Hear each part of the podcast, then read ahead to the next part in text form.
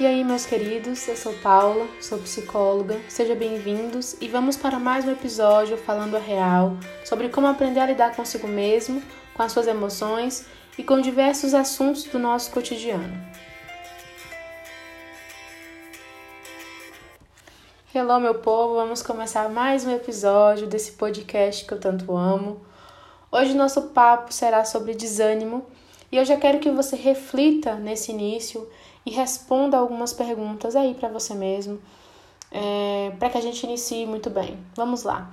Você tem se sentido desanimado, tem sentido a energia em baixa, sem conseguir cumprir as tarefas ou as coisas que estabeleceu a fazer durante o dia? Você está se sentindo que está sendo difícil acordar pela manhã, retomar a rotina? Se você se identificou e disse sim aos questionamentos, continue comigo que a gente vai continuar falando sobre isso.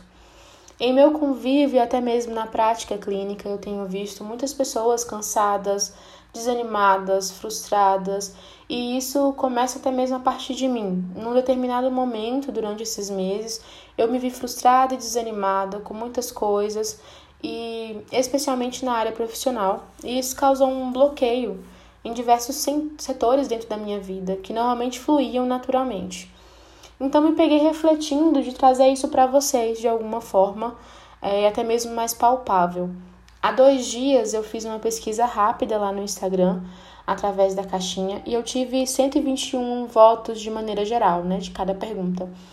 E 85% desse público, que apesar de pequeno, expresso uma realidade, votaram que estavam se sentindo desanimados e 58% desses dados, numa outra pergunta, revelou viver mais dias desanimados do que alegres. E isso foi, de certa forma, alarmante para mim. Eu me preocupei de fato, porém revela o cenário, o cenário atual de tudo que a gente tem compartilhado nessa vida, né? Principalmente agora após a pandemia. Sabemos que sempre existiram pessoas com algum tipo de sofrimento psíquico, Sabemos que sempre existiram pessoas desanimadas, desde que o mundo era mundo. Porém, com a exposição que a gente tem há algum tempo, principalmente com esse isolamento das conexões presenciais, nós passamos a ter consciência e expressar isso mais facilmente. O desânimo ele acaba vindo é, por diversas razões. Ela pode vir por uma rotina exaustiva, pode vir por você entrar num ciclo de não se sentir capaz com alguma tarefa que precisa fazer, pode vir por problemas financeiros, por não ter conseguido atingir uma meta, por não se sentir suficiente. Pode vir também por razões orgânicas, como resistência insulínica, alterações na tireoide, algum medicamento, é, e você pode simplesmente sentir sem nenhuma explicação prévia.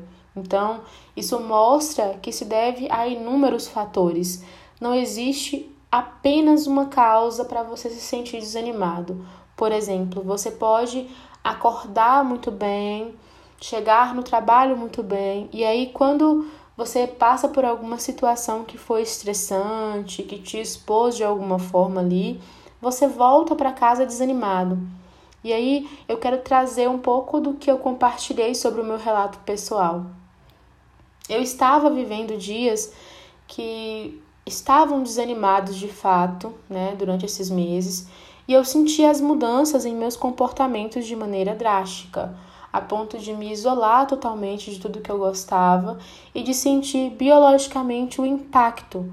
E por ser muito produtiva, eu vou fazendo as coisas e vou fugindo delas, né? E acaba que eu entrei nesse, nesse looping, né, de desânimo e eu achei interessante trazer alguns apontamentos importantes que eu refleti é, durante esse momento para vocês. O primeiro deles se dá pela definição no dicionário. O que é o desânimo? O desânimo ele é um estado emocional onde há uma ausência de entusiasmo, de vontade, de coragem. É, a pessoa se sente desmotivada, sem estímulo nenhum. E ainda investigando sobre a palavra, é, desânimo, descobri que ela vem do termo em latim desanimus, que significa sem alma. Aqui a gente pode colocar alma como um sinônimo de vida, né? Então, basicamente, ela é uma resposta emocional inerente à vida do ser humano que se dá por diversos conflitos biológicos e ou psíquico, por diversos fatores, né? O corpo ele responde a um estímulo que pode ser externo ou interno. Então, o conceito ele é claro. É, dado o conceito, o segundo ponto importante é o que o, des o desânimo faz com o nosso corpo. Quando uma pessoa está desanimado, é, está desanimada, geralmente ela não tem motivos ou estímulos para executar qualquer tarefa, desde aquelas mais simples, mais básicas, até as mais complexas do nosso dia, né? Trabalhar, estudar, fazer uma atividade física, até no cuidado de si. E isso pode se estender para os planos e objetivos que a gente quer colocar em ação, nas nossas relações interpessoais, sair com os amigos, sair com o namorado ou namorada. Então, o corpo ele reage a ponto disso se intensificar. Como eu estava falando do meu relato, eu estava tão bloqueada que coisas que eu amo fazer, como ler, escrever, até sair, não estavam sendo realizadas, né, de maneira efetiva. E isso aconteceu porque eu tentei tapar o sol com a peneira, né, né? Quis trazer esse contexto de me esquivar, de fugir para conseguir funcionar na minha rotina. E o que aconteceu foi exatamente o contrário. Uma coisa é certa, a gente precisa ficar mais atentos aos sinais do nosso corpo. Se a gente sente dor de qualquer natureza física, a gente identifica o local, a gente toma alguma medicação, coloca um band-aid que seja, corremos para o hospital ou para qualquer outro especialista, arranjamos uma solução e a gente não ignora. Já quando a gente sente algo no campo emocional, a gente recorre a N formas para ignorar aquela dor ou buscar, a gente acaba buscando uma, colocar dentro de uma caixinha para aquilo ser esquecido de alguma forma, como se fosse possível, né? Esquecer o que sente. Qualquer estratégia que a gente vai fazer a partir de reforçar é, isso que a gente acaba se esquivando ou fugindo, né? É, a gente não neutraliza, a gente não finaliza ela ali. Pelo contrário, ela vai intensificar em algum momento. O alívio ele pode ser momentâneo e faz com que reforce o comportamento para que todas as vezes que você sinta algo desconfortável, você utilizar aquele mecanismo como defesa para o não sofrimento e a não elaboração do que está sentindo. E o mais trágico de tudo isso é que não vai funcionar você fugir, só vai fazer com que as coisas emergem no momento inesperado e profundamente. E isso me leva ao terceiro apontamento, que é bem conectado com o segundo. É, não ignore o que você sente. Escreve em letras garrafais em sua vida essa frase. Se você está sentindo é porque existe uma necessidade aparente para se autoavaliar, para você se olhar para dentro de si, para saber o que está acontecendo, para se auto-observar, se acolher e dar o tempo para o que está sentindo simplesmente fazer sentido naquele instante. Dê a atenção que você doa para o outro, né, para si mesmo o movimento que você faz ao outro tem que ser equivalente ao que faz para si mesmo. E essa é uma premissa básica para viver saudável. O quarto apontamento é ativar o senso de humanidade compartilhada. Nós, seres humanos, temos essa necessidade de pertencimento a algo, a estar conectado com os semelhantes. Nós nos aproximamos de pessoas quando elas estão vulneráveis. Então, vocês podem se perguntar assim: então, assim, Paulo, eu preciso estar perto de quem está desanimado? Não é bem isso. Quando a gente entende que na vida, independentemente da cor, da raça, da etnia, da classe social, a gente vai passar por momentos bons, por momentos ruins. Quando a gente entende que o sofrimento ele é inerente à natureza humana, apesar de entender que o que sentimos é único, a forma como a gente sente é indiscutível, mas o sofrimento em alguma instância, ela é universal.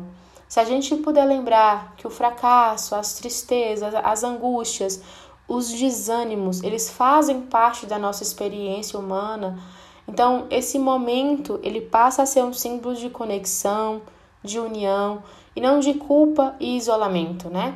A dor pode continuar, mas ela suaviza o nosso julgamento duro conosco mesmo. Então, ela nos traz essa consciência que a dor ela é por enquanto, que ela é de passagem, ela não vai permanecer para sempre.